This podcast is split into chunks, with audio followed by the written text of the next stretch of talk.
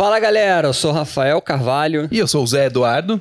Sejam bem-vindos a mais um HeroCast, podcast da Heroes Park, que joga real no mundo dos negócios e no empreendedorismo. E hoje, pessoal, nós estamos aqui com a Ju Feitosa, especialista em design e gestão de produtos digitais. O papo vai ser, como sempre, aquele papo quentíssimo. Ju, muito bom ter você aqui com a gente, tá? Seja bem-vinda. Obrigada. Eu quero já começar com uma pergunta, porque teve um algum tempo atrás, nós tivemos aqui no nosso podcast também uma embaixadora nossa. Então, pessoal, Ju é embaixadora da Heroes Park, ah, que é a nossa querida Raquel Ramos. E a Raquel, na, na fala dela, ela falou: não, eu saí da CLT, pedi demissão e eu acredito que a pessoa precisa sair da CLT para ter um, uma motivação. Ela chegou a contar uma história do queimar a ponte, né? Você uhum. se coloca sem opção e aí as coisas acontecem.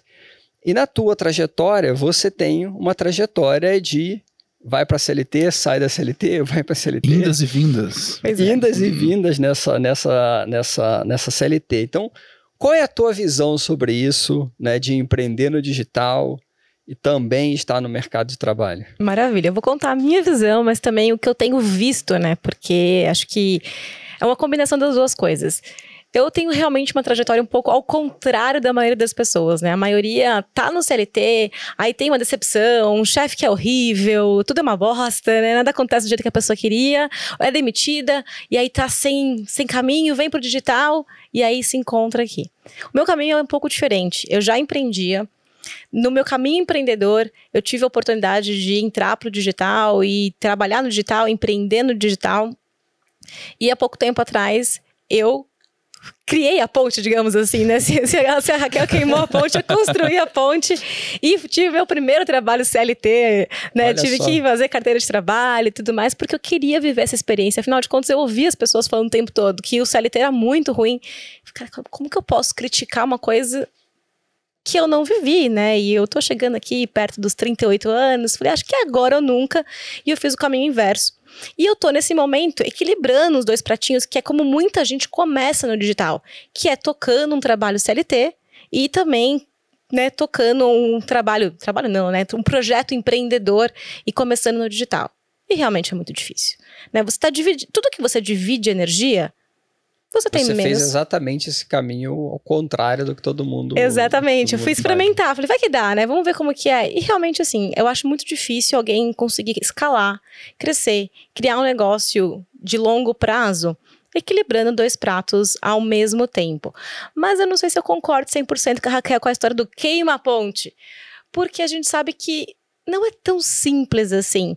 Né? Existe uma trajetória para você começar a dar certo no digital e quando você queima a ponte, às vezes você faz más escolhas. A necessidade de pôr grana no bolso, de pagar boleto, de um lado te estimula, te faz ter consistência, te faz brigar, não desistir porque não tem plano B, mas às vezes também te faz tomar decisões que não vão ser as melhores para o seu negócio no longo prazo, porque você precisa de cash amanhã para pagar as contas.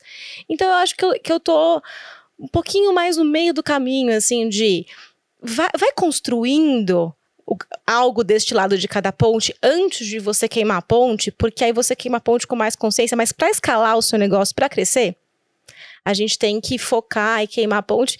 E aí eu brinquei, eu vou falar minha história e falar um pouco de outras pessoas, porque, em geral, quando você está num evento e as pessoas vão contar as histórias dela, uhum. as suas jornadas do herói, elas contam que elas queimaram a ponte, né? Eu não tinha opção, tinha que dar certo, era ou não era, e eu lá e fiz. Mas essas são as histórias que a gente ouve nos eventos, né?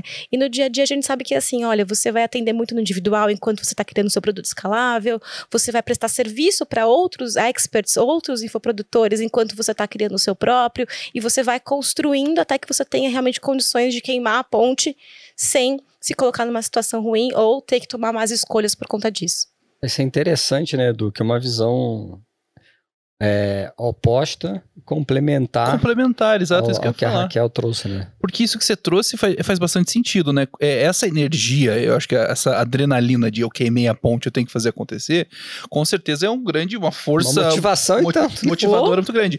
Mas isso que você trouxe, de que ao mesmo tempo essa força, ela faz a gente ter uma tendência a pensar muito a curto prazo, porque você começa, a, a hora que você queima a ponte, você não tá pensando num, no, no projeto, ah, daqui, né, daqui 50 anos, o que será esse projeto? Você tá pensando, cara, eu tenho que pagar o aluguel, eu tenho que pagar isso, eu tenho que pagar aquilo. E, e, de fato, né, quando você busca um caminho intermediário, você consegue ter um, uma visão a longo prazo mais, mais consistente, né?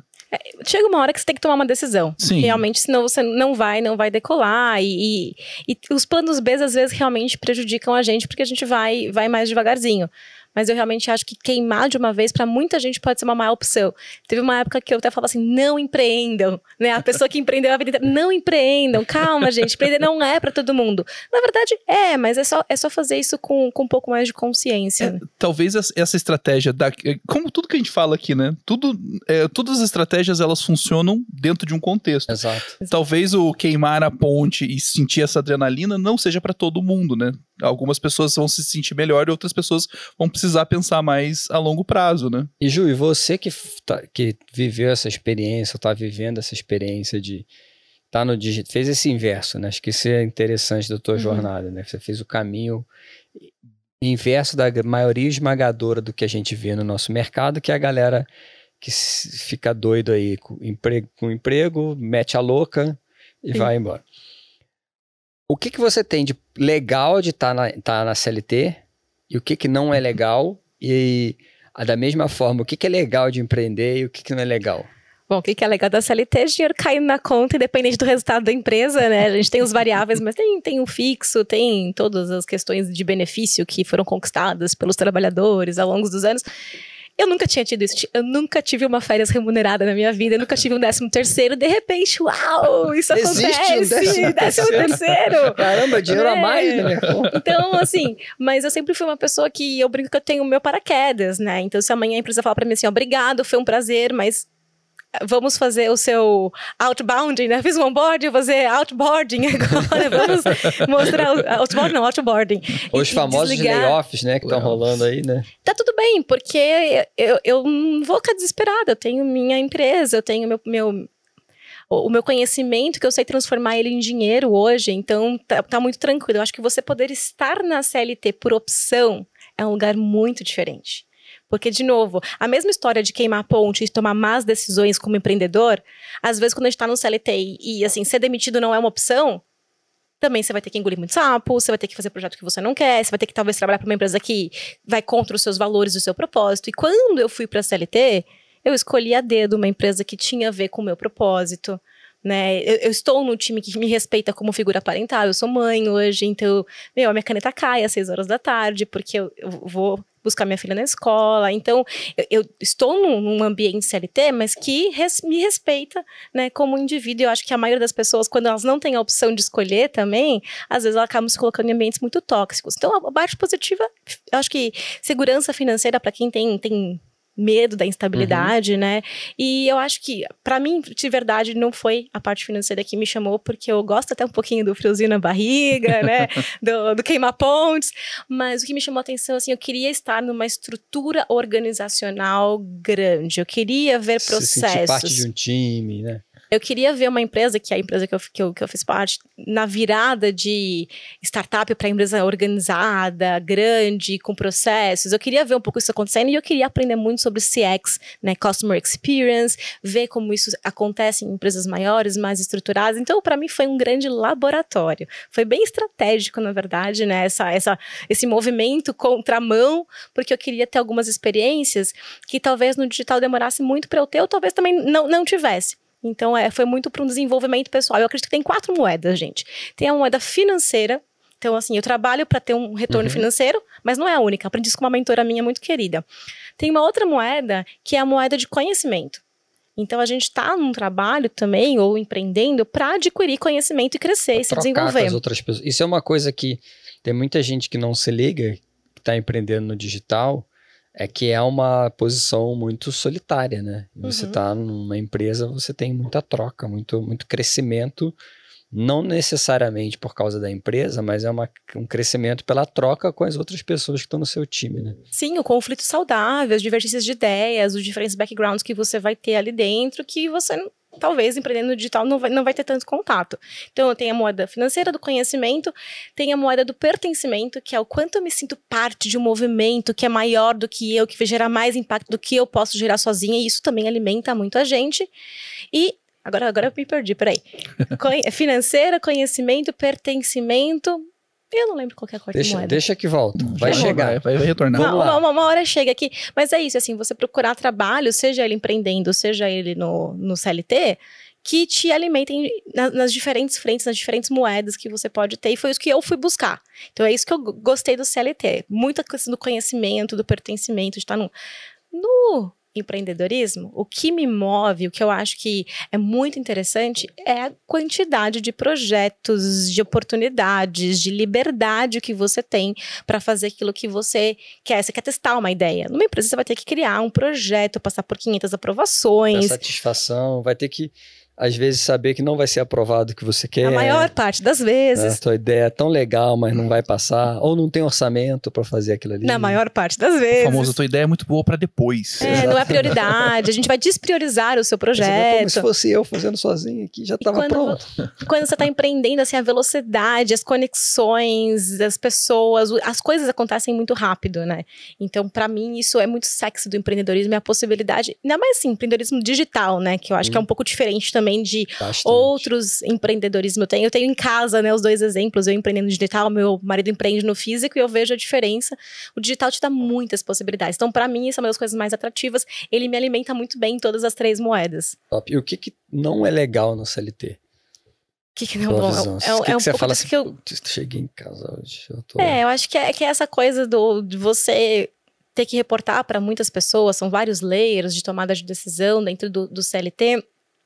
Tem a coisa mais fixa, mais engessada, né? Por mais que a empresa seja flexível, tem um horário de trabalho, tem uma cadeia de report ali que você tem que fazer, de prestar saúde de contas. Às vezes você investe mais tempo e energia para prestar contas de um projeto do que para entregar e realizar o projeto em si. Então, essas burocracias que são necessárias numa empresa grande, que a gente no digital e numa empresa menor consegue fazer de um jeito diferente, mais ágil. Né? Então, para mim, essa é a parte mais. E trabalhar para uma empresa só, que é basicamente trabalhar para um projeto só, né? Eu gosto Rotina de. ali do dia a dia. De estar um pouco mais solta. a mesma coisa, isso é bem complicado. Né? Exatamente. Eu, eu, tive sorte, eu acho que é sorte, assim, né? Eu nunca tive um chefe ruim, eu nunca fui maltratada numa empresa, essas coisas nunca aconteceram comigo. Então, eu nem posso falar assim, ai, o que me mata no CLT é ter que engolir. Não aconteceu comigo. Eu acho que isso é um caso legal de você estar tá falando, porque tem muita gente que associa ao trabalhar numa empresa essas coisas ruins.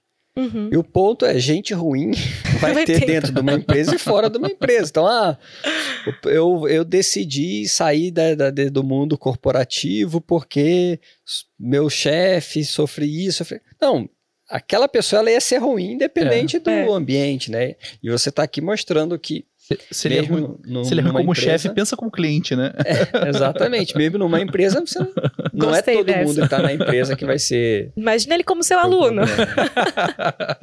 exatamente, exatamente. Se ele é assim como chefe, imagine como cliente. eu achei interessante, porque você parava pra pensar, um dos pontos que você trouxe como positivo e negativo, de certa forma, é a mesma coisa, né? Uhum. Que é você trabalhar com um monte de gente. Né?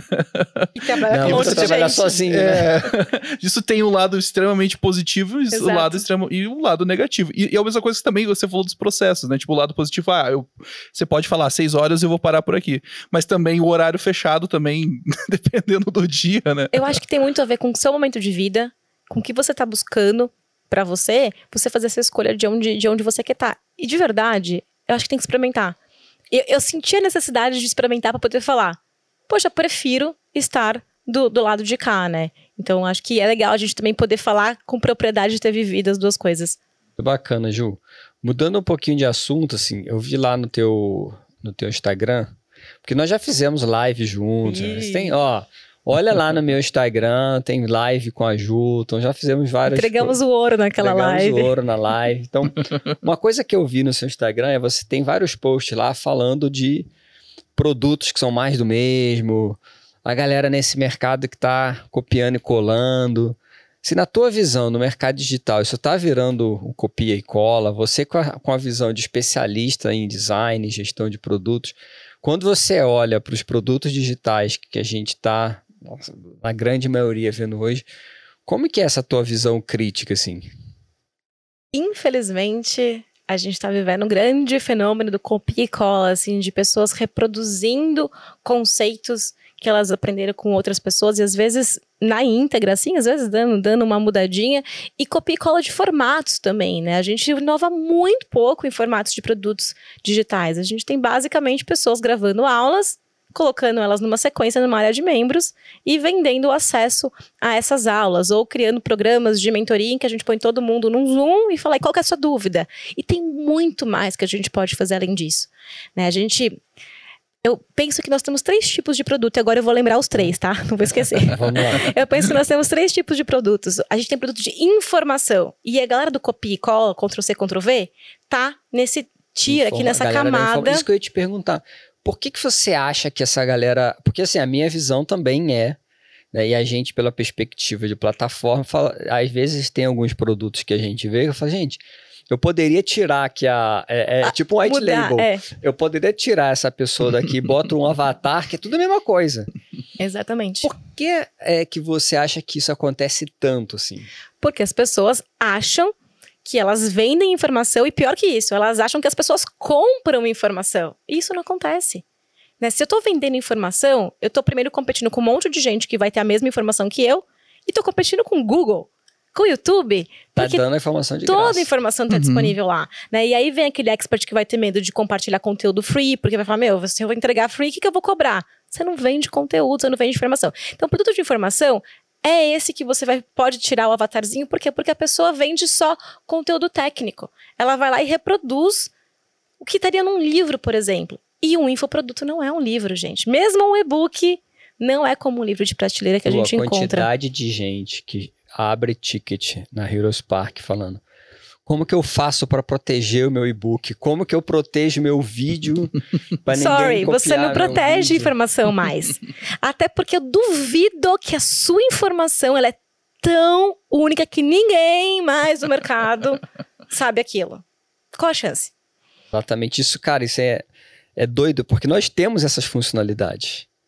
A gente tem funcionalidade de você botar. Aparece isso tudo. Só que o que eu explico para a pessoa? Eu falo, gente, se alguém tiver determinado a copiar o seu conteúdo, ele será copiado. Porque a indústria do cinema, a indústria do entretenimento investiu bilhões de dólares para criar. E a pessoa filma com o celular no cinema. Quem, quem, aqui não lembra, galera aqui, acho que nós já estamos nessa, nessa idade. quem aqui não lembra a época dos DVDs? Uhum. Que a indústria investiu bilhões de dólares em botar criptografia no DVD. E eu sou da área técnica. Então o que, que acontecia? Você investia bilhões e bilhões em criptografia. Aí lançava um filme em DVD. Duas horas depois, um russo já tinha quebrado a criptografia. Falei, gente, para quê? Então, assim, se alguém quiser copiar, é o que a Ju tá falando, né? Se na camada da informação, se alguém quiser copiar sua informação, pode ter funcionalidade de nome no PDF, de CPF no vídeo, será copiado. Informação igual commodity. Commodities então, total. A gente que tá nessa linha, e aí, quem copia e cola normalmente tá nessa linha, que são produtos que são só pautados em transferir uma informação que eu tenho e que você não tem. Mas que se você tiver um pouquinho de paciência e procurar, você encontra talvez desordenada, mas é informação. Aí a gente vai para uma outra camada de produto, que é o produto de inspiração, que é quando entra a sua história. Então você traz a sua história, você traz algo que é só seu e que eu não vou encontrar em outro lugar. Então, uhum. quando você vai naquela palestra, você chora, e você ri, e você sai de lá querendo ser o uhum. expert, você está consumindo um produto de informação. Normalmente, assim, uma masterclass, uma palestra no evento, ela vai ter esse teor de ser um produto mais de inspiração. Inspiração. Né? Qual é o problema? Inspiração passa em pouquíssimo tempo. Diz aí, pesquisa. 10 minutos depois. 90 dias até, 90 às vezes dias. dura a motivação, assim. Mas falta embasamento para transformar aquilo em resultado real. E aí eu saio de lá falando assim: nossa, sua palestra foi incrível, me autografa esse livro, autografa minha camiseta, tira uma foto comigo. Vou mudar o mundo agora, tô empoderado. Agora vai. Mas eu compro um high ticket seu? Será? Eu te indico para outras pessoas? Eu vou falar de você espontaneamente naquela roda de amigos que estão precisando resolver um problema real? Ainda não, né? Porque eu não tenho resultado para contar. Na verdade, o que fala mais sobre o infoproduto é o resultado que eu tenho. Quando alguém fala assim, como você fez isso? Nossa, tá diferente. Nossa, você conquistou tal coisa. Nossa, como que você conseguiu evoluir? Como você conseguiu esse emprego? Como você começou a empreender? Como você tá mais magro, mais saudável, mais feliz? Mais qualquer coisa. Menos qualquer coisa também. Uhum. Opa, foi fazendo curso, foi fazendo uh, a mentoria, foi lendo aquele e-book, foi participando daquela masterclass. Aí a gente está falando de um produto que não é copiável, que é o terceiro nível, que é o produto de transformação, que é quando eu combino informação de qualidade, bem organizada, com uma boa curadoria, bem estruturada, com didática, com inspiração, que é a minha história, é o meu jeito, é o meu método, e estrutura de implementação. Como que você, que não sou eu, que não tem a minha história, que às vezes não tem nem a minha forma de pensar, como que você consegue implementar isso que eu implementei e tive resultado para ter resultado na sua vida. Quando o expert consegue fazer essa tradução de dar informação de qualidade, inspirar e trazer um método de implementação, aí ele tá num lugar que ninguém copia ele. Porque se copiar, alguém vai falar, você tá copiando a Juliana, tá igualzinho dela. Então, porque o conteúdo ele vai ser é parecido. É só, é só a primeira camada, né? Exatamente. Não é, não é o, o, o principal do, do produto, né? Só ali é aquela superfície. Ok, alguém. Uh, eu, eu até, às vezes, eu dou esse, esse conselho para alguns clientes, mas depois eu vou te perguntar como que a gente faz, né? Para como que alguém que está assistindo a gente faz para começar a caminhar nessa direção. Tá. Porque eu sempre dou um conselho, eu falo, gente, não combate a pirataria, não. Vai para cima dela, usa ela a teu favor. O filme lembra que do Tropa de Elite? Tropa de Elite. É. Cara, o Tropa, Tropa de Elite é o maior case. Maior ação de publicitário. Da maior ação de publicitário. Eu lembro aqui, sem sacanagem, eu tava fazendo faculdade eu saía da. Não era. Não tinha streaming, não tinha. Tá bom, geração milênio? Não tinha Netflix. Eu lembro que eu saía da faculdade e eu via no camelô uhum. a galera vendendo Tropa de Elite e eu achei que aquilo era um documentário, mano. Sim. Eu achei que aquilo era real, acreditei naquilo porque ficou um burburinho e não, não tinha lançado direito, aquela coisa meio assim, Sim. ninguém falava se aquilo era um documentário ou era um filme. Porque, inclusive, o, até aquele momento o Padilha só tinha feito documentários, então Exatamente. parecia que Todo era um documentário. que aquilo ali era um documentário. Melhor publicidade. é impossível, né? Então, aquilo ali alavancou tanto Tropa de Elite. Então, hoje, às vezes, às vezes a gente vê gente brigando nessa camada inicial da informação, fala, pô, se a pessoa está copiando um e-book da Ju com o teu nome lá, teu e-mail, teu arroba do Instagram e botou num fórum, pô, marketing é. de graça. Obrigada por divulgar meu trabalho, né? né? O, aquele, o autor, o Neil Gaiman, é, que é um escritor, ele tem uma, uma, uma, uma, analogia que eu acho muito boa nesse sentido, que ele fala assim, quando eu era adolescente, eu chegava na casa de um amigo e via um livro na prateleira e perguntava, ele falava que era legal, eu pegava emprestado e lia, e se eu gostasse, eu comprava o livro. E aí ele falava assim, a pirataria é a mesma coisa. O cara vai ter acesso à informação, se ele perceber que aquilo vai fazer diferença para ele, ele vai querer comprar aquilo. Se né? o que venceu a pirataria não foi a criptografia. Não. O que venceu a pirataria foi o streaming, foi a facilidade do a acesso. Velocidade, a velocidade. Né? Então, tenho... Ju, a galera que quer sair disso. Eu tenho um case interessante. Então, eu vou começar lá, pelo case, porque ele me dá margem para explicar. Uhum. A gente, quando eu trabalhava com o Gabriel Goff na High Stakes Academy, a gente tinha um problema seríssimo de pirataria. As pessoas copiavam o nosso curso, liberavam acesso no Mercado Livre para as pessoas comprarem. Elas faziam grupos paralelos para dividir ticket. E no começo também tinha essa mentalidade de, meu, como que a gente vai combater? Sabe como a gente vai combater? Criando uma comunidade tão incrível que você quer pagar, mesmo tendo assistido, para ter o livro na prateleira, uhum. para fazer parte da comunidade. Entendeu? Então, eu acho que o grande caminho para o expert que quer sair desse lugar de se preocupar se estão pirateando ele, se estão copiando, é virar uma marca tão forte que as pessoas querem fazer parte daquilo e entregar, obviamente, mais do que conteúdo, para que a experiência que a pessoa tem no seu infoproduto, ela não consiga ser replicada só com o conteúdo. Então, quando você faz, vou dar um exemplo aqui, dentre vários que a gente pode ter. Quando você faz calls de implementação. O que é um call de implementação? É quando eu crio a oportunidade dos meus alunos se reunirem para discutir como que eles vão implementar aquilo que eles estão aprendendo. Com a minha tutoria, com a tutoria de um ex-aluno ou de um tutor contratado, um mentor contratado que eu trago, um expert em algum assunto, ou entre os alunos mesmo, mas com uma boa estrutura, quando eu dou exercícios, atividades, modelos, templates, gabaritos, tudo que eu ajudo o aluno a implementar, ele não vai encontrar na cópia. Então ele vai querer vir para cá, por quê? Adianta eu ter um monte de conteúdo que Vamos lá, a gente está vivendo a era da obesidade mental, da infotoxicação, as pessoas não aguentam mais conteúdo, aí eu vou lá e compro mais conteúdo e mais conteúdo e mais conteúdo e não consigo fazer nada. Eu falo assim: é isso. Produto digital não funciona. Curso online não funciona, mentoria não, não funciona. Não funciona porque você não está implementando. Aí então é culpa minha agora. Eu, aluno, que estou aqui investindo meu dinheiro, meu tempo. É parte culpa do aluno, porque ele pode, pode se esforçar muito para implementar. Mas o meu papel como expert que quero que meu aluno tenha resultado, porque o meu negócio cresce quando o meu aluno cresce e tem resultado, é fazer uma implementação facilitada. E isso é difícil de copiar. Isso a maioria não está fazendo ainda. Então você se coloca num lugar diferente, porque você vai dar mais resultado para o seu aluno. Eu, eu, achei muito interessante o que você trouxe aqui, é, dessa coisa do. A, que a gente fala muito assim, como é que você faz para gerar boca a boca, por exemplo, que todo uhum. mundo quer isso. Só que é muito interessante essa diferenciação que você fez de você sair de uma palestra que é de inspiração, e você fala, nossa, o cara falou coisas incríveis, e tipo, e, e você tá. E o teu aluno sair viver a vida por aí e alguém reparar, né? Nossa, você evoluiu nisso aqui como é que você fez isso? Daí o cara fala, ah, foi nesse. Aí é outra coisa, é outro nível de, de boca a boca. A gente tá falando Exato. outro nível de publicidade aqui dentro, né? Não é só o buzz, né? De ah, aquilo é legal. É, é real, eu tô vendo, você tá diferente. Cara, isso faz total sentido. Acho que é uma coisa que eu repito às vezes com a galera. A gente olha pro, pro mundo físico, assim, e a gente, eu, a Ju falando, eu começo a ver coisas na minha vida. Então, todo mundo que me segue no Instagram deve saber, cara, todo dia, ou quase todo dia, eu posto story marcando meu, minha, meu time de assessoria de corrida. Aí eu posto, eu tô fazendo um marketing ali, ô CWB. Mas é o quê? Eu tô tão feliz com o resultado que eu tô vendo na, na, ao aplicar o que eles me ensinam, eu falo, caraca, mano. Você que precisa falar disso, né? aqui.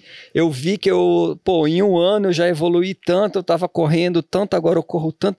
Eu tô tão feliz com o resultado da, do método que eu tô seguindo ali de corrida, que o marketing é natural, porque eu quero falar para todos os quatro cantos do Sim, mundo. Porque é sobre você e não sobre Isso, a sua assessoria porque, de corrida. Olha, eu aqui tô cheio de resultado, ó, tô indo bem pra caramba. Pô, se eu vou bem numa prova, pô, que irado.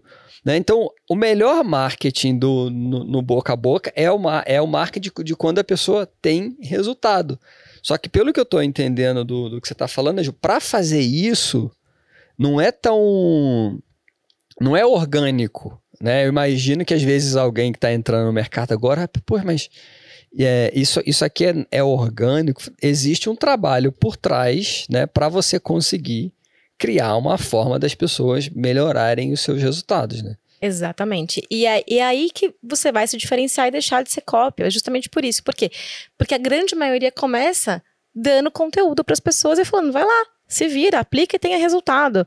E aí, quando a gente entende como que os adultos aprendem e que a gente aprende justamente por essa orientação de como fazer, conectando aquilo que a gente já sabe com aquilo que é novo, entendendo como aplicar, aplicando, testando, errando, corrigindo, a gente estrutura o infoproduto a partir disso. Eu tenho vários casos de experts que chegam para mim falando assim: olha, eu, eu, eu sei que eu tenho um produto legal, mas eu sinto que poucos alunos estão tendo resultado de verdade. Ou perguntando assim: como que eu faço para os meus alunos gravarem mais depoimento? Eu falo: esquece o seu aluno gravar depoimento. Faça com que o seu aluno nem precise gravar depoimento, porque ele é o seu depoimento, né? O resultado dele vai falar mais alto. E aí a gente olha para o produto que normalmente já tem um bom conteúdo e fala: como que eu transformo esse conteúdo ou em método, com um passo a passo mais estabelecido, ou quando às vezes já até tem um método, como que eu traduzo isso para passos de implementação que o aluno consegue perceber que ele está fazendo? E às vezes nem todo produto, gente, é super mensurável e tem uma vitória tão imediata, mas a pessoa uhum. consegue ver o que, que ela já fez rumo àquele resultado que ela quer ter. Né? Mas se não tem nada que mostra, e, e muita gente não tem indicador de sucesso também. Então, se eu estou ensinando, por exemplo, lançamento, né? Tem muita gente aqui que ensina como lançar. É fácil. Métrica de sucesso, quanto você vendeu. Mas e quando eu estou desenvolvimento pessoal, ensinando uhum. a ter um melhor relacionamento, ensinando, às vezes, até línguas, né, inglês. Como que eu metrifico isso? Então, um dos primeiros exercícios é que problema que eu resolvo para as pessoas e que métricas que eu posso tirar, ou que indicadores de sucesso que eu posso tirar desse problema para a pessoa perceber que ela está avançando, mesmo que eles não sejam quantificáveis. Você está se sentindo melhor com você mesmo? Você acorda se sentindo melhor? Opa! Marca lá no seu diário, é o indicador de sucesso. Então, é muito importante o empreendedor pensar nisso. Que problema que eu resolvo e como que a pessoa percebe que ela está resolvendo esse problema, senão ela desiste. Caramba, Ju, que visão bacana. Assim, como que você chegou nesse, nesse, nesse mundo, assim? Conta um pouquinho é. pra gente do, da, da tua jornada e como que você formou essa, essa visão de, de mundo, de produto digital, que, na minha visão, é super alinhado e das tendências que eu vejo muito para frente. Depois a gente pode até falar disso, mas ainda não é a maioria, né? E, mas como que você nasceu, assim, dessa visão da tua jornada? Meio balaio de gato de várias... É. Como eu falei, eu não gosto de trabalhar numa empresa só, porque eu gosto de múltiplos projetos. E a minha carreira é super marcada por projetos muito distintos, assim. A minha área de formação, as pessoas perguntam isso, né? Você é formada em quê? Eu sou formada em publicidade, fiz Mackenzie, Mackenzista, fui aí. muito Juca, que a galera da publicidade vai entender. Mas, logo depois de formada, eu queria, como todo mundo, ser diretora de marketing de uma multinacional. Eu já me formei em 2006, tá? Naquela época isso era super legal. Tá numa agência top, né? Eu, eu não queria muito agência, porque eu achava que era muito louca a vida de agência, assim, de não ter férias, não ter horário. Uhum. Eu queria, não, tá eu queria empresa. Eu queria é, marketing. de publicidade, marketing. Era essa a meta, assim, para contratar os meus amigos que estavam nas agências. Boa. E aí, eu só que eu não falava inglês pô, vou ter que fazer intercâmbio, né? Porque eu não falava uma palavra em inglês, não passava em um processo seletivo porque eu não falava inglês. Naquela época também isso era pré-requisito. Fui fazer intercâmbio em Londres. Aí a mente fez assim. você sai da casinha, você aprende um monte de coisa, você entende que o mundo vai muito além daquela multinacional que você achava que era o seu sonho e que talvez nem, nem tá alinhado com seus valores. E aí eu voltei para o Brasil e por acaso, assim, foi acaso mesmo, eu arrumei um emprego numa empresa super pequenininha que era uma consultoria de desenvolvimento humano, que era o consultor, que era a marca, também como se fosse o expert no digital, só que era no físico, o expert, e o comercial, que seria o lançador, mas no corporativo a gente chama de comercial. Sim. E eles queriam alguém de marketing. E eu achei, ah, que interessante, eu preciso de um trabalho logo, acabei de voltar de intercâmbio, tô falida aqui, né? Vamos, vamos, vamos lá, vamos conhecer isso. E eu fui naquela empresa e achei a ideia daquele, sabe, umas ideias diferentes, assim, bem alinhadas com o que eu tava querendo de coisas novas, e fui trabalhar com essa pessoa. E, e a proposta foi muito interessante, foi assim, ó, fica um tempo comigo, porque eu conheço todo mundo de todas as empresas. Eu te reposiciono depois, quando você, né, vem fazer tipo um MBA aqui comigo, aprender algumas coisas. E ele formava líderes. Né, o João Cordeiro, o nome dele, inclusive, se alguém quiser depois conhecer, ele tem dois livros publicados bem legais. Um deles eu ajudei ali um pouquinho, Pô, uma história. e aí foram cinco anos trabalhando com desenvolvimento humano e formação de líderes e o que a gente chamava na época de train the trainer, técnicas criativas de treinamento. Como que a gente estrutura um treinamento que é legal, que é bacana, que as pessoas querem aí, fazer. Aí que você começou a, a, trabalhar com treinamentos. Aí que caiu a minha ficha. Pô, ensinar é legal, não tem nada a ver com a escola pode ser muito diferente. conhecer as metodologias ágeis, aprendizagem cooperativa, social learning, todas as metodologias eu conheci isso lá em 2007, 2008, 2009. Porque isso é muito legal. É muito mais legal eu pensar em como estruturar um produto que muda a vida das pessoas. É muito mais legal eu vender ideias do que vender, né, serviço, uhum. Guaraná, qualquer coisa assim, né? Guaraná não é marca, né? Não, Guaraná. Guaraná, é marca, né? Vender refrigerante. enfim. E aí eu falei, pô, eu acho que eu, eu, gostei disso, né? Quero, quero trabalhar com isso. E aí o tempo foi passando, eu falei, agora eu, eu não quero só desenvolver produto, eu quero entregar produto também, eu quero ser expert. E aí eu montei minha própria consultoria e, e fui estudar inovação, que era um tema que me atraía muito, fui aprender sobre design thinking, sobre modelagem de negócios.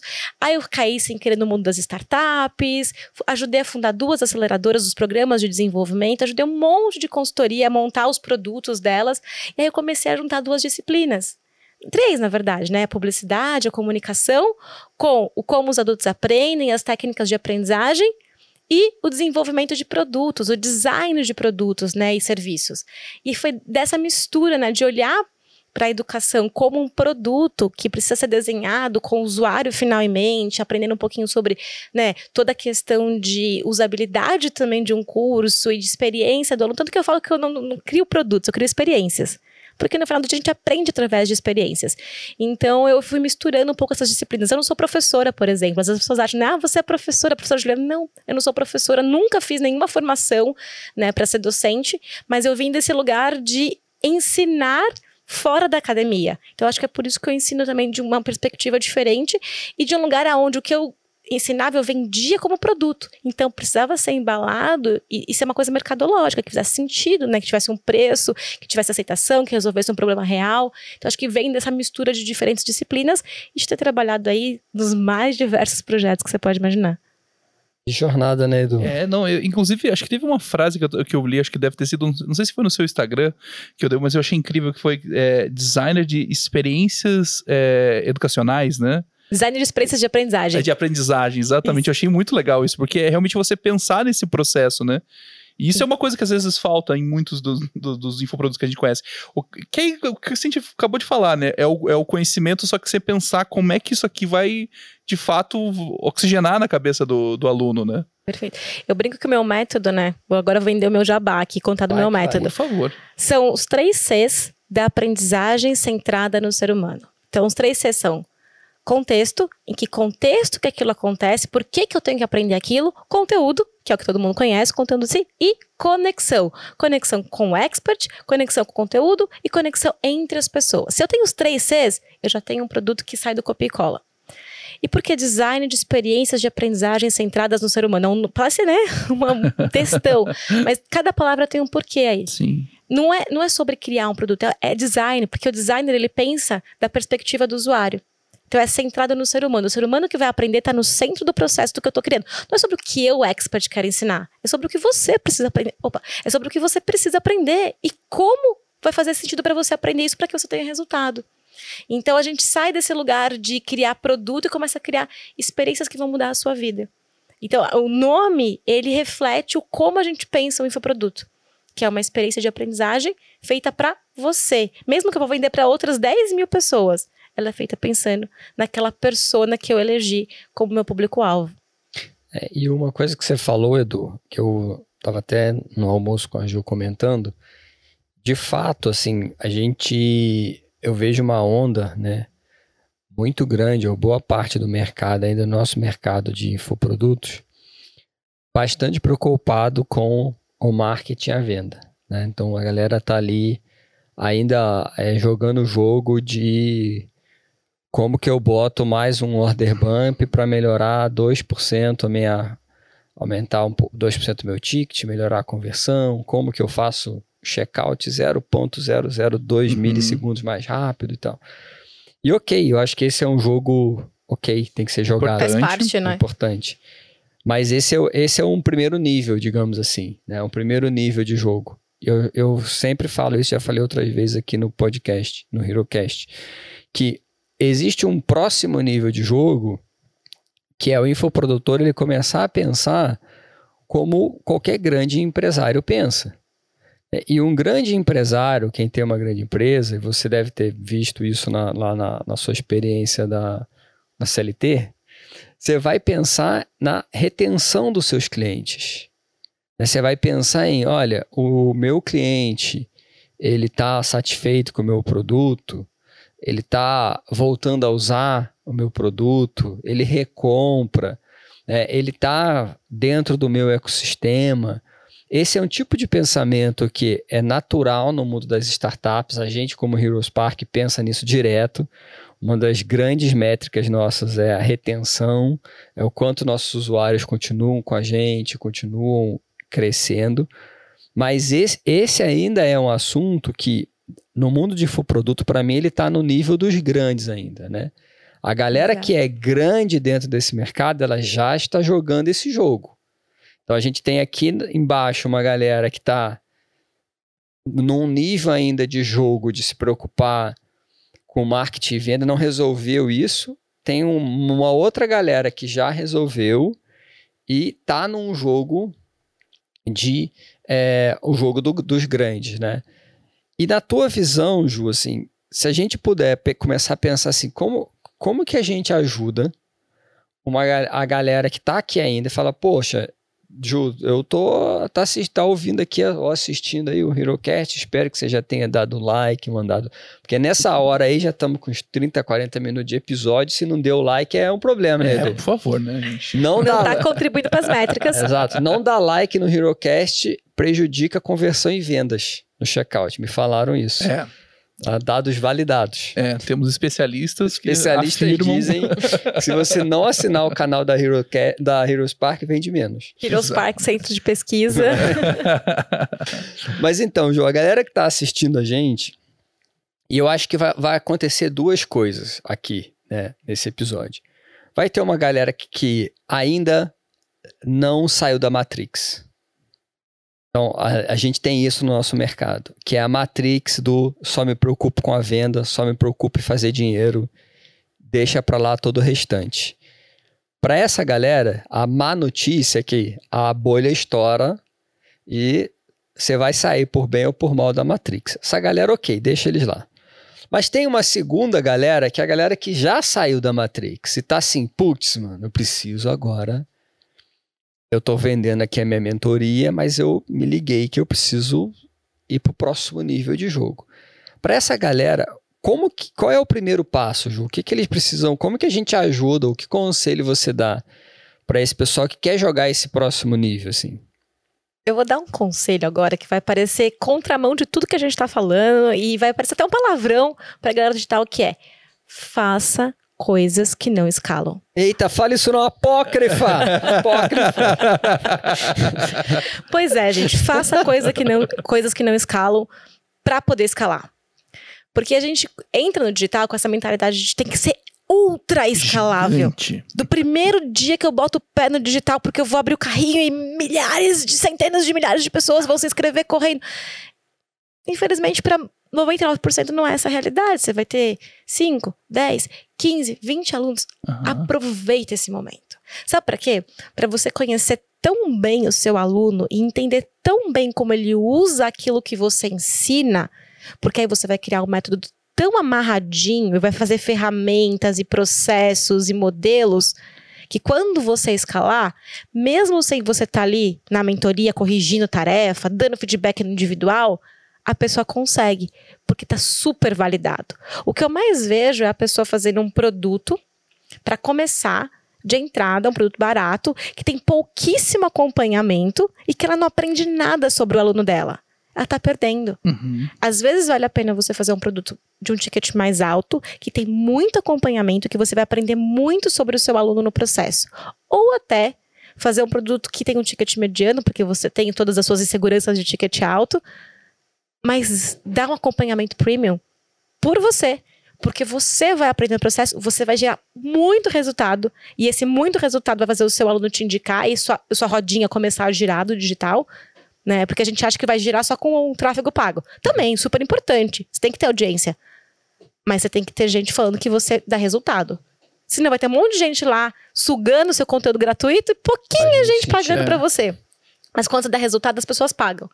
Então é você fazer coisas que não escalam. E tem um outro pulo do gato de fazer coisas que não escalam, que é o seguinte: essa galera que você trouxe muito bem, que tá gigante, que tem milhares, às vezes dezenas de milhares de alunos, alguns deles, e eu conheço alguns, estão super preocupados com a experiência do aluno e estão fazendo de tudo que eles podem para dar uma experiência escalável boa. Muita gente não está fazendo isso. Então, o resultado que você vai dar de estar tá perto do seu aluno, de trazer para ele informação de qualidade, de corrigir, de mostrar, de acompanhar. Como que um jogador de golfe aprende a jogar? Ele tem lá o. Como que você aprende a correr no seu grupo de corrida? Você vai lá, tá dando a passada errada, ele vai falar assim: ó, passada Exatamente. errada. Aí você vai dar a passada de novo, melhorou um pouquinho, mas ainda tá torto aqui. E você vai corrigindo incrementalmente. E toma tempo isso, né? Esse acompanhamento você não vai ter num expert gigante né? Mas você vai ter um expert pequeno. Então, às vezes, o que vai diferenciar você que está começando agora no digital, vou falar para você agora, o que vai diferenciar você que está começando agora no digital é justamente você dar um acompanhamento premium que vai garantir resultado para o seu aluno que ele não vai encontrar naquele outro expert que fala da mesma coisa que você, só que já é gigante. Pensa nisso. Isso pode ser seu diferencial. Ju, faz muito sentido. Eu lembrei aqui de vários casos, Edu, super comum Principalmente quando eu vou palestrar em algum evento e tal de produto, sempre as pessoas perguntam: Rafael, quanto que eu, como que eu faço o tráfego pago? Como que eu faço no Facebook? E aí a gente vai no papo, né? Uhum. Aí o papo vai indo, aí a pessoa começa a perguntar do painel do, do sei da onde, do não sei o que, do não sei o que lá, Pixel. o pixel, blá, blá. aí eu aí eu vou levando a conversa. Aí eu pergunto, quanto que você vai investir em tráfego? Aí a pessoa me solta, 200 reais. Mas, pô, mano, senta o dedo no botão azul do Instagram que com 200 reais isso aí tá bom pra caraca, entendeu?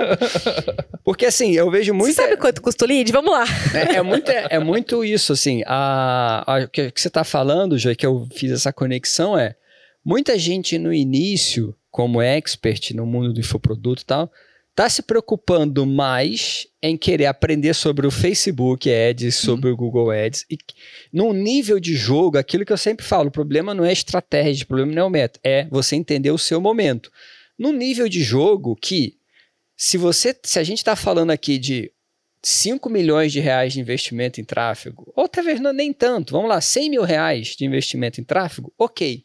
Vai fazer diferença o zero ponto alguma coisa de co- conversão, de preço. Agora, se a gente está falando de um investimento em tráfego de 200 reais, de 500 reais, você não precisa desse nível de sofisticação. Vai valer muito mais a pena se você pegar essa tua energia e investir no aluno, Sim. no seu Sim. aluno.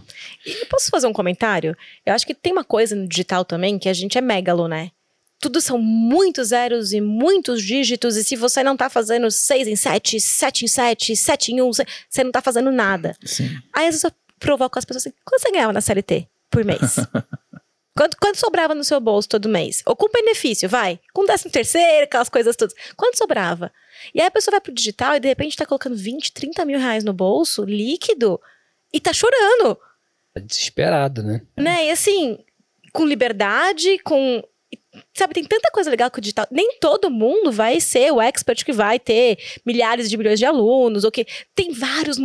Aí eu vou pegar meu lado aqui, startupeira. Tem vários modelos de negócio, gente. Às vezes, que às vezes a gente também não olha para o negócio digital como um negócio.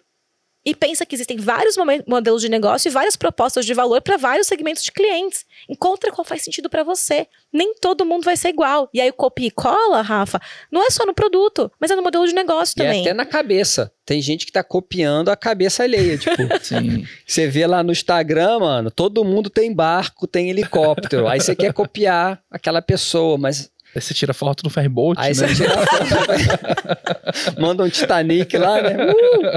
Então, assim, é o que a Ju tá falando. A gente, a gente tem muito essa pegada aqui na Hero, ô, Ju, que eu sempre falo, galera, eu não sou contra ninguém ficar milionário.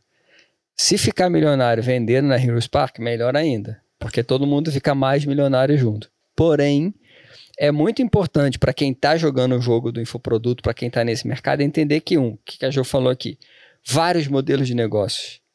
Então, não é porque o guru Mega Blaster XPTO lá está fazendo a estratégia ABC, que só existe a estratégia ABC, que só dá para fazer ela. E dois, todo mundo começa do início. E a cabeça e o, a- o que você tem que fazer para quem está começando é diferente de quem está grande. E, na, e muitas das vezes é o oposto, inclusive. Talvez o cara grandão, o último caso que eu fiquei que eu tive conhecimento é assim, até pessoal, não sei quem aqui sabe, mas até onde a tua empresa tá, dependendo de onde ela tá, você tem incentivo fiscal para fazer Sim. uma coisa, para fazer outra coisa. Só que aquilo, isso só é importante para quem? Para quem é muito grande. Todo mundo mudando pra família agora, né? Entendeu? Porque isso é muito grande. Porque aí os, o 1%, zero ponto não sei o que lá, num incentivo fiscal para alguma coisa, vai fazer diferença e vai valer a pena você mudar toda a tua vida para ir para aquele lugar. Mas enquanto esse incentivo representar 50 reais, não vale a pena. Entendeu? Não vale a pena você fazer só porque todo mundo está fazendo. Talvez para você que está iniciando o jogo, vale o que a Ju está falando. Né? É pensar, inclusive. Olha mais para o aluno. Quem vai te alavancar no início, quem vai fazer o boca a boca e principalmente, se a gente está discutindo aqui a capacidade da pessoa se diferenciar, ter um método diferente, não ficar naquela camada de informação que a Ju falou, precisa gastar um tempo, né, Ju, e energia em criar esse Exato. método, né? É, e eu até ia comentar aqui que a hora que você falou dessa forma de, né, de não pensar inicialmente na coisa que tem que escalar muito, é, na hora me respondeu uma, uma pergunta que eu tava na minha cabeça aqui. Porque isso que você falou antes, lá no começo, sobre a importância de ser algo que de fato a pessoa consegue aplicar, eu fiquei pensando, nossa, mas deve ser complexo no começo você conseguir validar isso, né? Só que aí que tá o negócio, né? No, no começo, na verdade, se você tiver menos clientes, você consegue trabalhar muito mais com isso, você consegue aplicar melhor, você vai conseguir, daí você vai conseguir esse boca a boca, você vai Exato. conseguir toda a parte de, né, de prestação social, de, né, de realmente você mostrar que o método funciona. Se você fizer seu primeiro lançamento e teu primeiro lançamento já tiver centenas de pessoas, você vai ter que fazer uma amostragem para trabalhar com isso, né? Então, cara, tudo isso faz muito sentido, né? E é bem ruim ter centenas de pessoas falando que não deu certo. Exatamente. E aí, 70 é- pessoas é- falando, eu comprei E é e, isso, não e deu é, e certo. é isso que eu, que eu falo, que tipo, chega um determinado momento que não é sustentável, porque se você, e eu sempre dou essa dica, olhem o Reclame Aqui das plataformas Hum. e vejam quais são os tipos de reclamação das plataformas. Isso para mim é um mega diagnóstico do que a gente está vivendo. Perfeito. Porque você está usando uma plataforma como a Heroes Park, aí você vai no Reclame Aqui, as pessoas não estão reclamando da plataforma. Elas estão pedindo reembolso porque elas se sentiram enganadas. Porque elas não estão tendo resultado com o produto. Isso é um mega diagnóstico do momento do que a gente está vivendo. A pessoa vai ganhar dinheiro, mas não vai construir um negócio grande no tempo. Acabou o caixa eletrônico do digital, né? Que a pessoa ia lá, botava um produto, vendia muito, sai fora, desaparece, aí faz outro produto. O custo de aquisição de cliente está muito caro, gente. Então faz muito sentido, mais do que nunca fez, o que as grandes empresas já descobriram há muito tempo, que é você manter o mesmo cliente ali por um tempo de vida maior, gerando um valor maior para sua empresa e trazendo outros clientes. Qual que é o custo que você tem quando o aluno traz um amigo? Aconteceu comigo na minha mentoria, de uma, uma aluna minha falou assim: quando vai abrir a próxima? Porque eu já tô, eu tô com uma listinha de pessoas aqui que eu quero, que eu quero indicar. E elas estão lá no meu, no meu Instagram todos os dias. Quando vai abrir? Quando vai abrir? Por quê? Eu não, não divulguei isso. Os meus zero, alunos, né? Entendeu? Meus alunos que estão falando. Esse é o melhor cliente que tem. E sabe por que ele é bom também? Porque no mundo dos cursos a gente tem que pensar assim: não é bom vender para todo mundo, gente. Para com isso de achar que você tem que vender para todo mundo, que quanto mais aluno você trouxer, melhor. Trazer um aluno desalinhado com a entrega que você está fazendo é um tiro no pé. Esse aluno vai falar mal de você depois, né? Vai, vai baixar o seu NPS, não vai te indicar. E no pior cenário, que acontece bastante, ele vai atrasar a turma inteira. Uhum. Ele vai prejudicar os outros alunos, ele vai contaminar, ele vai fazer montim, ele, motim, ele vai virar hater seu. Então é melhor você falar, olha, não, não é pra você. Ó, para quem que é e pra quem que não é. Com muita consciência e às vezes tem uma turma menor, porque isso vai no longo prazo te gerar uma sustentabilidade maior do seu negócio e mais resultados para os seus alunos, porque parece, ah, que bonitinha, ela quer que os alunos tenham resultado. Eu quero, esse é meu propósito. Mas pro seu negócio, essa é a coisa mais importante. Porque só vai voltar e só vai indicar se ele E, e tiver a melhor coisa é isso, o pensamento de negócios. A melhor coisa para Hero hoje é que os nossos clientes cresçam, continuem com a gente, continuem crescendo. Acho que esse, esse pensamento do infoprodutor, né, se você vende um método, alguma coisa, qual é a melhor coisa? Que o seu aluno ali cresça, esteja enriquecendo, Perfeito. porque se ele está enriquecendo, você pode começar a ter produtos de ticket mais alto para ele comprar e ele continua dentro do teu ecossistema, continua na tua comunidade, no teu grupo. Depois você vai fazendo um produto de mais alto ticket, mais alto ticket.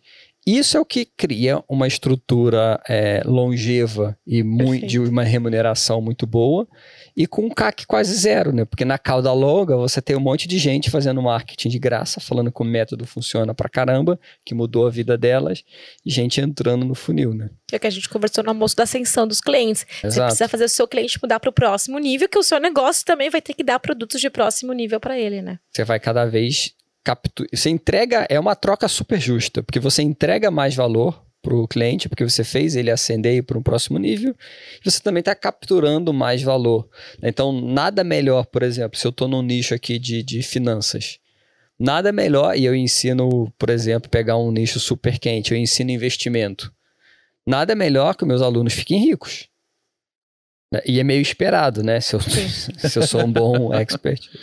Então, é se, eu, acontecer. se eu faço isso, é esperado que meus alunos fiquem ricos. E se meus alunos ficarem ricos, eles podem agora comprar o meu próximo produto, que é sobre gestão de, de ativos, de patrimônio. Exato. E aí depois eles podem comprar o meu próximo produto, que é sobre diversificação. E aí sucessivamente. E esse, esse pensamento é o pensamento que eu acho que a gente precisa fomentar bastante no nosso mercado, né, Edu? É, eu, eu, até ia comentar que uma coisa que eu lembro, assim, que quando eu tava na, na faculdade, quando eu escutava falando sobre qualquer metodologia, eu sempre pensava, nossa, que coisa óbvia, né? Que coisa idiota de colocar. E a, cada dia mais eu percebo que eu acho que é o conceito mais complexo do empreendedorismo é o tal do foco no cliente. Porque parece muito óbvio quando você escuta. É óbvio que tem que ter foco no cliente. Você é o cara que vai pagar. Mas quando você olha para o mercado, ter foco no cliente é uma coisa completamente diferente da maior parte dos players, né? Exato. Total. A pessoa não sabe qual problema ela resolve. De verdade, se a gente fizesse uma. Vamos fazer uma enquete para todo mundo que está assistindo o podcast. Qual problema você resolve? Então vamos aproveitar, bota aí nos comentários. Exato. Qual problema você resolve? Vamos ver quem, quem tem essa clareza de qual problema resolve e vamos complementar. Para quem? Qual problema você resolve para quem? quem? Bota aí no comentário. Essa pergunta bem respondida é 50% do caminho para o sucesso, outro 50% é execução. Sim. Mas se, se você errar aqui, Cara, você pode ter o melhor copywriter do mundo, você vai atrair aluno errado, por exemplo. Exato. Tira no pé. Você pode ter a melhor estratégia de captação, de tráfego, né? vai atrair pessoas erradas. Ou você vai atrair a pessoa certa, mas ela não vai ter resultado. Aí ou ela vai pedir reembolso, ou nunca mais ela compra de você, e seu negócio não vai ser sustentável. Boa. Ju, puxando umas dicas agora. Tá. Vamos lá. Aquela pessoa, e acho que essa, essa parte aqui você é expert. Aquela pessoa que tá lá no CLT, pensando assim: me jogo ou não me jogo no mundo do empreendedorismo? Me jogo ou não me jogo? Ou só coloco o pezinho, né? Vou ou não vou? Tô com uma tocha na mão. Queima a ponte ou não queima a ponte? né? Vou ou não vou? Assim, é, é, que dica você dá pra galera que tá nesse momento da, da jornada? Eu acho que a primeira dica é assim: quem é você? Qual que é o seu apetite para risco? Qual que é o seu momento de vida? O que, que de pior pode acontecer se tudo der errado? Você consegue voltar? Você consegue reconstruir a ponte? Eu acho que eu, eu não gosto de, de, um caminho único que serve para todo mundo. Eu gosto da pessoa olhar para si. O que, que, é importante para você? Tá tóxico para você onde você tá hoje? Sai, queima a ponte. Não, não dá. Sua saúde vem em primeiro lugar. Não, tá tudo bem. Poxa, testa. Faz uma transição um pouco mais devagar. A gente falou no começo, as duas coisas insustentáveis no longo prazo. Mas testar é possível. Eu acho que é assim, olha para você né? Se faz sentido para você, aonde você tá, qual que é o seu apetite para risco, porque empreender é um risco. risco. Não tem como, né? Hoje você pode estar lá em cima, amanhã as coisas vão mudar. Então, se você tem apetite para ter essa, essa ondulação, para assumir responsabilidade, para trabalhar um pouco mais, né? Ilusão que a gente trabalha menos empreendendo. A gente trabalha muito mais, na verdade, mas a gente tem muito mais liberdade e às vezes muito mais propósito naquilo que a gente está fazendo e sabendo que a gente está construindo algo que é nosso né? É, empreender, eu sempre, eu sempre digo, né? Empreender é uma atividade que ela foi, é e sempre será uma atividade de risco. É igual pular de paraquedas. Pular de paraquedas é uma atividade de risco. O que, que você faz? Você vai pular de paraquedas, vai saltar. Eu vou treinar. Eu vou pegar os equipamentos, eu vou botar um paraquedas reserva, eu vou fazer tudo que é vou possível. Vou ter um bom mentor ali, um bom instrutor um bom comigo. Instrutor, vou numa boa escola. Eu vou fazer o que for possível para minimizar os riscos. Porém, meu querido, a hora que você tiver no avião lá em cima, assim, uh, vou pular. Você vai ter a noção de que é uma atividade de risco. Então, sempre vai ser. Empreender é isso, sempre vai ser uma atividade de risco. Não é porque é uma atividade de risco que a gente dá a louca. Uhum. É. Vou subir agora, ó, vou, uhum. vou pegar um avião, vou saltar mas eu não vou levar nada, porque é uma atividade de risco. Não. Vou correr todos os riscos. Então, eu, eu concordo muito com essa visão, Ju, de que é, para mim é isso, assim. Tem, tem coisas que devem ser inegociáveis. Então, se você tá na CLT, cara, você vai passar mal, não aguenta mais, já deu com a cabeça na parede, sai. Aí é uma questão para mim de autopreservação. Sim. Eu falo isso até lá na Hero. Falo, olha, um dos nossos valores é a paixão. Você estar tá apaixonado pelo que você está fazendo e você está ali. A gente sempre tem esse papo com o nosso colaborador. Fala, olha, se a chama da paixão acabou, O mercado é gigante, O gente. mercado é gigante, tem um monte de oportunidade. Eu nunca me colocaria numa posição de não estar gostando do que eu tô fazendo. Então, sai. Agora, se dá pra ir, né, Ju? Você recomenda fazer um- uma transição suave, é isso? Eu acho, um bom planejamento, você ir testando. Eu, eu super concordo com a história da pouquinho de pressão, de você É bom tem que fazer dar também. certo, pode- ajuda também ficar muito no né? morno, né? Não vai tirar a gente do lugar. Mas eu acho que um pouco de cuidado, um pouco de planejamento para você não se frustrar demais, porque não é tão fácil, não é tão simples. Porém, é o mercado, ou pelo menos um dos mercados, com a menor barreira de entrada. É muito Uhum. fácil começar no digital. Você precisa ter um conhecimento, né? E conseguir empacotar esse conhecimento em formato de produto. Ou tem várias portas. Você não precisa necessariamente ser um expert. Você pode ser um coprodutor, um lançador. Você pode ser suporte. Você pode ser um assistente virtual, um copywriter, um designer, um editor de vídeos. Tem muitas portas. E agora tem uma porta que muita gente não conhece. A gente estava conversando sobre ela no almoço, que é o gestor de infoproduto, que é a pessoa que cuida da criação, da entrega, da experiência dos alunos, né? De todo o portfólio de produto. Tem muitas portas para entrar. Muita oportunidade e é fácil de entrar. Isso que é o ponto. Exatamente. Não tem gatekeepers, né? Ninguém tá lá cuidando da porta, Aham. só vai entrar os selecionados. Não, é- liga, liga aí o seu celular, abre uma conta no Instagram, começa a mostrar que você, com um pouquinho de técnica, né, obviamente, persistência, acho que é mais persistência que técnica, viu? Acho que tá, tá, tá 50-50, persistência e técnica, as coisas começam a, acontecer. E, e- e a questão também da flexibilidade de horário, né? Porque você consegue, por exemplo, você consegue. o- Ah, eu trabalho das nove às seis. Você consegue ah, de noite, você consegue fazer diferente de se você, ah, vou abrir uma loja. Não Pô, tem que funcionar no É, horário comercial, né? O digital, um, para quem tá no CLT E quer tentar, né? e quer tentar empreender, é o que a Ju falou. Para mim, o digital é o, é o melhor mercado. Por exatamente essa facilidade, se você está no CLT, você não precisa criar ruptura. Quero testar e empreender. Cara, cria uma conta na Hero, pega teu celular, começa a aprender e vai testar. Se você vai abrir uma padaria, não dá para Não dá. testar, empreender numa Mas, padaria. Rafa, Edu, sabe que pra mim trampo. ter feito o caminho contrário, esse também foi, foi um dos pré-requisitos. Assim, eu não queria queimar a minha ponte com o empreendedorismo. Eu não queria simplesmente falar assim, tá, Hum. agora eu não vou empreender mais, não tenho nada. Mas pela flexibilidade do digital, eu pude. Eu mudei o meu modelo de negócio, então eu comecei a focar muito mais em mentorias individuais, em processos de consultoria, menos lançamentos, mas eu ainda consegui manter o negócio digital rodando ao mesmo tempo que eu me aventurava, me aventurava, acho que é menos aventura, né?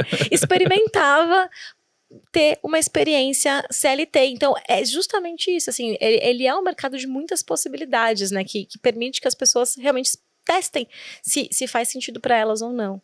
Boa, Ju. Outra dica.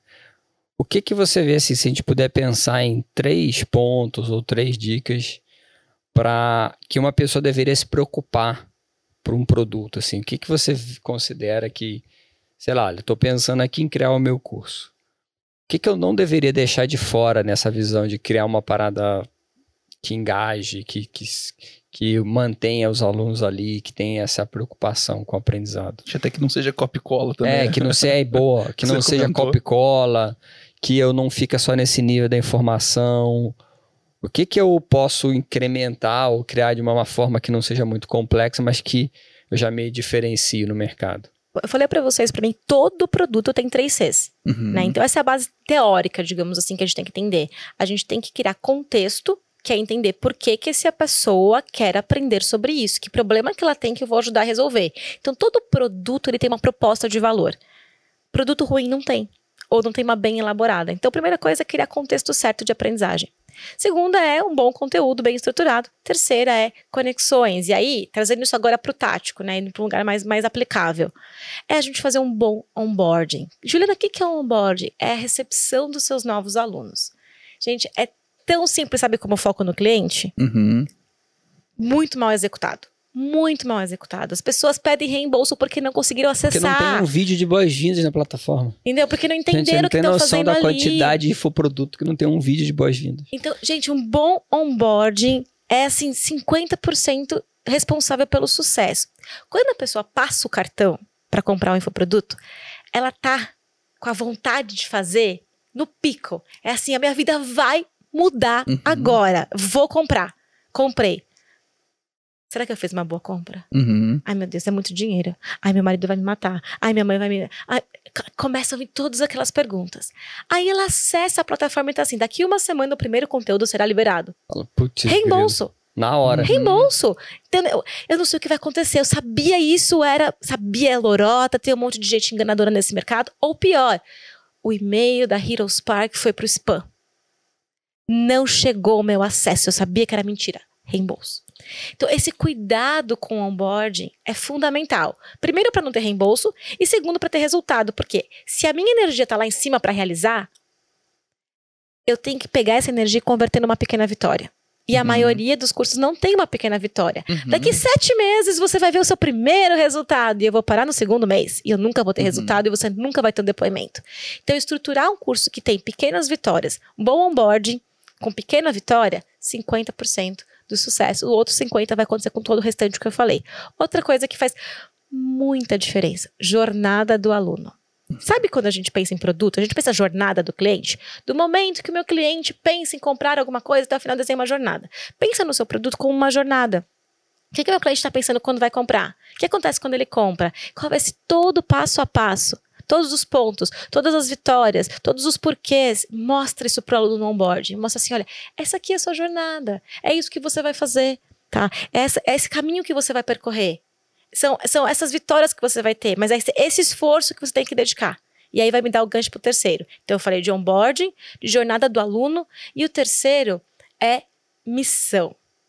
Todo produto que se preze tem promessa, não tem? Uhum. Todo guru de marketing vai ensinar você a fazer uma promessa. O que, que o seu produto vai entregar? E que seja temporal, e metrificável, e sexy, atrativa. Maravilha. Aí eu falo para você assim: olha, eu vou te ajudar a faturar, todo mundo conhece essa, seis em sete com seus produtos digitais. E aí o que acontece? Você vai me ajudar. Você vai fazer por mim. Eu entro no produto achando que basta eu assistir a sua aula e, E magicamente vai nascer ali, né? então, no onboarding, na recepção desse aluno, eu traduzo. Não vou deixar de fazer a promessa, eu preciso vender. Eu vou prometer. Só que eu traduzo para uma missão. A sua missão, Edu, é seguir o meu método, fazer isso, isso, isso para conquistar. Se você não fizer, não vai acontecer. Eu preciso. Gente, é besta, né? Assim, ah, precisa falar, o aluno sabe. Não sabe. Ele precisa ouvir, ele precisa se comprometer. É como se fosse um compromisso, sabe? Eu me comprometo, eu aceito a missão de seguir o método. Eu aceito a missão de, nas próximas oito semanas, toda semana estar aqui na mentoria, fazer as tarefas. Eu tenho que me comprometer. E isso acontece na hora que eu passei o cartão. O primeiro compromisso para mudança é eu falar: opa, eu preciso mudar. Estou disposto, estou disposta.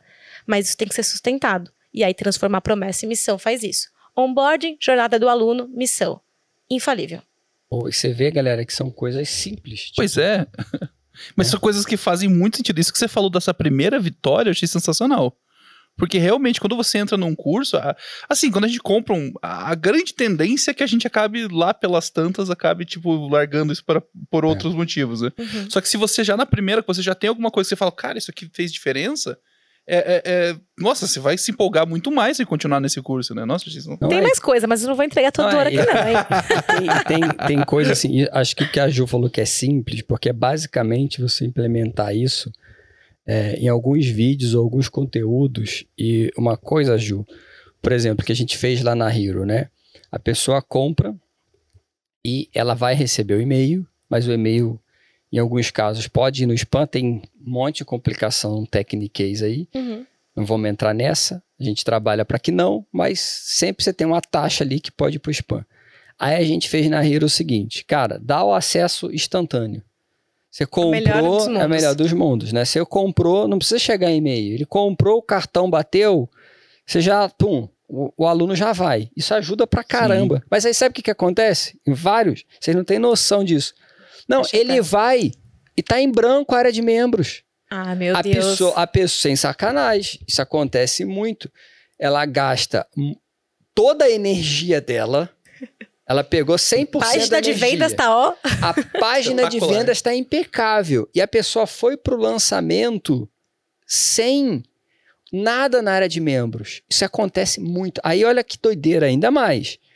Ela vai e vai pro. Aí a gente vai ajudar, né? Nosso time e tal. Aí o papo é assim: não, mas é porque é uma mentoria ao vivo. Aí eu falo, sim, querido, querida gafanhotos. sim. Mas não dá pra você botar a droga de um vídeo de boas-vindas Explica explicando isso. que, é uma, que a pessoa precisa entrar num grupo de WhatsApp, que do grupo você vai mandar o link da mentoria no dia da mentoria. Isso você tem que explicar. Não é porque você está vendendo uma mentoria ao vivo que você deixa ela de membro sem nada. Porque a, exata, o, o- a jornada do usuário é exatamente essa. Aí é um ponto que era pra ser lá em cima de felicidade e se torna a pior experiência. exatamente essa. A jornada do usuário. Ele compra, entra direto na plataforma, área de membro vazia, pedido de reembolso. Na lata.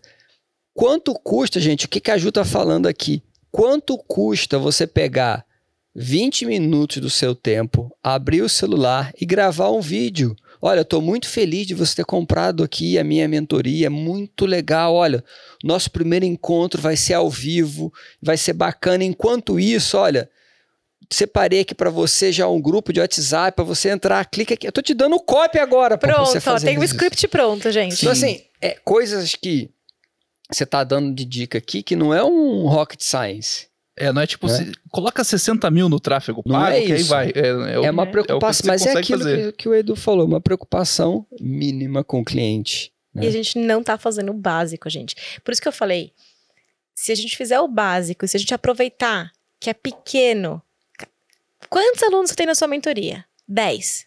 Liga para essa pessoa e fala: Bem-vindo, eu tô Imagina o muito impacto. feliz que você comprou. Imagina o impacto que é de um comprador da sua mentoria receber uma ligação sua para agradecer pela compra. Quanto custa? Olha que insight. É quanto custa? Porque, ok, né? Mandar um pingente de ouro na casa da pessoa tem um impacto financeiro, aquele livro autografado. Mas uma ligação, né? Não custa nada e a pessoa vai ficar muito feliz. Ai, mas. Manda um áudio. Né? Nem todo mundo Uhum. gosta de ligar ou não gosta de receber. Manda um áudio. Manda uma coisa que a pessoa sente que assim. Você viu que eu comprei. Eu tô sendo reconhecida. E é óbvio, gente, quanto mais alto o ticket, mais cuidadoso é o onboarding. Quanto mais baixo o ticket, mais simples é o onboarding. Mas não tem produto no mundo que não precisa de ter um onboarding. Ah, eu vendo e-book, Juliana. Legal, põe lá na primeira um parágrafo, um videozinho, um explicativo, como que você vai fazer o melhor uso do seu e-book. Você ajuda o seu aluno a ter resultado, porque é o que você quer, você precisa disso. Muito sentido. Muito Nossa, sentido mesmo. A ligação é, é sensacional. Eu, eu- eu fico pensando, se eu comprasse o curso e a pessoa me ligasse, eu ia ficar. E, e isso que você falou, da, porque eu, eu não sei, eu acho que é muita gente que quando compra uma coisa cara já entra naquele modo, nossa, tem que justificar isso aqui pra minha esposa, pra minha mãe. Você começa, você começa a entrar nessa pira, né? Tipo, nossa, eu Pra paguei, si gastei mesmo, né? aqui. Exato. É, você, você- na sua cabeça você cria um diálogo com a, com a pessoa, mas na verdade você tá se justificando. Você recebe uma ligação, cara, a justificativa Validou ali. validou. Não, esse cara ele vai se importar, Você ele vai me pega ajudar até o celular processo. na hora, ó, meu marido aqui, ó, fulano de tal me ligou. Fala com ele aqui, ó, de verdade. Mas, gente, é a história. Você não vai fazer isso quando você escalar. Óbvio. Mas você Aham. consegue fazer no começo. Sabe o que eu faço, gente? As minhas mentorias são pequenas. Aconteceu hoje. A pessoa que se assistir vai saber que é ela. Ela não conseguia acompanhar a mentoria. Por N motivos, não era o momento. Eu fiz reunião individual com ela hoje. Eu falei, você vai ter resultado sim. Se não era pra você acompanhar os oito encontros, eu vou te dar um de presente gratuito. Por quê? Porque o meu compromisso, já que eu tenho um grupo pequeno, é que todo mundo vai ter resultado dentro do que faz sentido para aquela pessoa. Eu faço direto, assim, você não pode fazer essa, esse grupo, eu te dou upgrade para o próximo, não tem problema nenhum. Por quê? Porque eu ainda não estou escalável, então eu posso, aproveita esse momento não escalável. Ai, mas aí eu vou acostumar mal os meus alunos. Esses alunos vão ascender com você, daqui a pouco eles vão comprar seus produtos de mais high ticket, tá tudo bem. E os novos, quanto mais a gente vai crescendo, mais estrutura, regras, processos a gente vai criando. Mas por quê? Porque a gente já aprendeu que funciona e está muito mais bem embalado. No começo, a gente vai levar os clientes aqui, todo mundo no Será colinho. com esses alunos que você vai fazer o Mastermind de Nova York? Exatamente. Essa primeira turma Olha aí. pra Heroes. O que, que a Heroes fez com a gente no começo? Você quer ser embaixador da Heroes? Eles pegaram o meu conteúdo e colocaram na área de membros. Exato, pela mão ali. Pela mão, assim, dando um copo de água, água de coco gelada Essa, pra essa gente. é, a- é aquela famosa migração. Durma na outra, acorde na Hero. Tipo isso. Mas por quê? Porque vocês queriam trazer as melhores pessoas pra estar com vocês. E vale o esforço extra no começo, gente. Muito Mas é que o expert acha que ele é muito bom. Ah, eu vou ligar. Eu tenho que estar tá num outro nível, senão vai me ver como amigo, né? Não posso. Calma, gente, calma. Tudo no seu tempo. isso, é um clássico também, né? O expert, é. ele sempre acha que ele tem que ser o... Intocável. Intocável, né? Não, se fala Mas é quando você faz isso, quer ser intocável, você deixa, joga tudo por fora que a Ju falou aqui. Você deixa de aprender com os seus alunos, com os seus clientes e você perde a oportunidade de definir um método e ir para o outro jogo. Acho que esse é o resumo do papo uhum. de hoje, né? Não dá para você no produto ficar no nível da superfície ali da informação. Esse, esse jogo é. já acabou. O Google, o Google te ganhou. É, é, triste dizer isso, né? Esse, esse... Mas você perdeu a concorrência para o Google. Só isso. Você perdeu a concorrência para o Google, o teu aluno vai achar o que você ensina no Google de graça. Você vai, vamos ir pro outro jogo? É meio que isso, né? Vamos Pronto, resumiu muito bem. E, e, eu nível. imagino que dentro desse teu onboarding, né, talvez até nessa ligação que você, que você comentou aqui, você já deve pegar muito mais informações da dor dele. Sim. Pegando informações da dor dele, você consegue traduzir melhor e aí o teu conteúdo se torna incopiável, porque você está gerando um conteúdo específico para aquela pessoa, né? Tá tudo bem tá em branco. Às vezes eu até aconselho assim, a pessoa eu não aconselho, vamos lá, hein, anota essa, eu não aconselho você a lançar um produto que não existe. Não é isso. Eu aconselho você a lançar um produto que não está finalizado.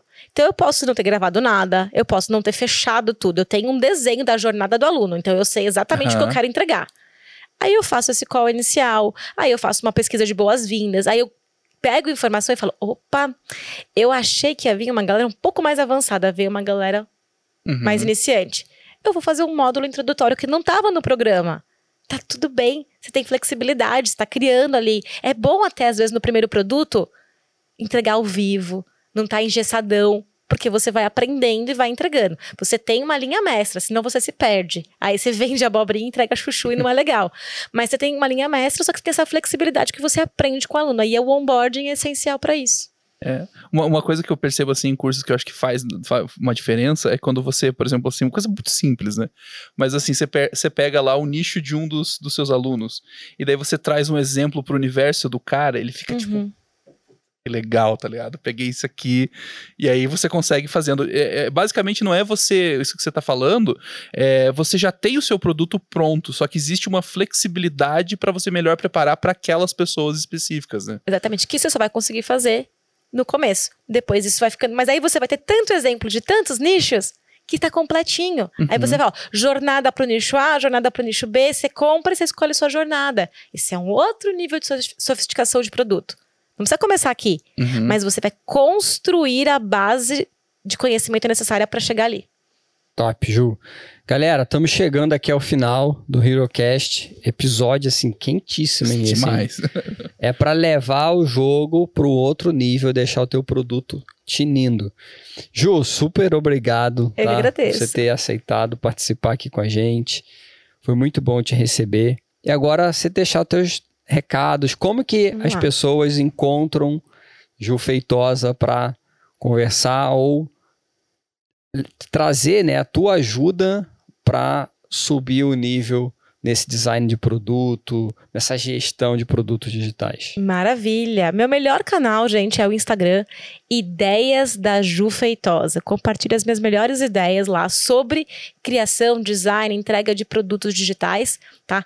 Tem produtinho lá hospedado na Heroes Park, já dá para vocês consultarem um pouco, tem algumas coisas prontas para vocês e outras me mandam DM, eu adoro conversar e saber a necessidade de cada um para a gente poder criar programas customizados também.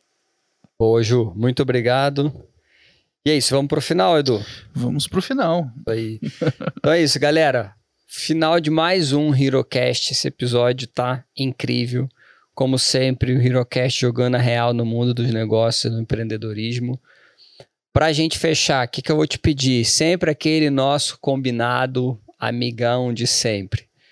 Dá um like aí no vídeo, tá? Então, esse like ajuda muito a consultoria que você teve aqui hoje, meu Deus, se fosse possível, dava para dar uns 50 likes. É. Mas não dá. Mas você pode compartilhar em 50 é isso grupos. Que eu ia falar, aviãozinho. Manda para 50 Exatamente. pessoas aí. Então, você não vai poder dar 50 likes, você vai dar um e vai clicar no botão de compartilhar e vai mandar esse episódio aqui inteiro para os seus grupos, compartilhar no Facebook, mandar para teus colegas que você quer ajudar a levar a subir, né, elevar o nível com os produtos digitais. Se você não é assinante do canal da Heroes Park, assina aí o canal, o botãozinho tá em algum lugar por aqui. Exato. Assina aí o canal e ativa o sininho. O sininho é muito importante, né, Edu? Exato, porque a gente tem conteúdo todo dia, conteúdo de qualidade que vai fazer a diferença aí no seu negócio. Então, você é novo aqui, né? Acho que tem que primeiro É. falar, seja bem-vindo a Heroes Park, né? Nossos conteúdos aí. Se você tá Mas por tem- aqui agora, chegou nesse vídeo, bem-vindo, bem-vinda. Exato. E assina lá e ah, coloca as notificações. A gente tem. Na verdade, a gente tá tendo assim uma média de dois vídeos por dia, coisas que você vai perceber que vão fazer muita diferença aí no seu negócio. Então, a- habilita a notificação que você vai tem bastante a ganhar com isso. Pô, e para fechar, pessoal, comentários. Comentem, deixem nos comentários dúvidas sobre o episódio, sobre o o- os assuntos que nós tratamos aqui. Nosso time se encarrega em compartilhar as dúvidas com a Ju e a gente pode fazer uma segunda edição aqui com a Ju para fazer um, perguntas e respostas. Também deixem nos comentários outros assuntos que vocês querem ver no HeroCast. Isso ajuda bastante o nosso time a olhar pessoas que vocês querem ver aqui batendo esse papo com a gente. Então, nós estamos fazendo esse podcast aqui junto com vocês para ajudar o ecossistema da Heroes Park. Então é muito bom ter a sua participação aí nos comentários. Certo, Edu? Certíssimo. Então é isso, pessoal. Brigadão e até a próxima. Tchau, Valeu. gente. Até mais.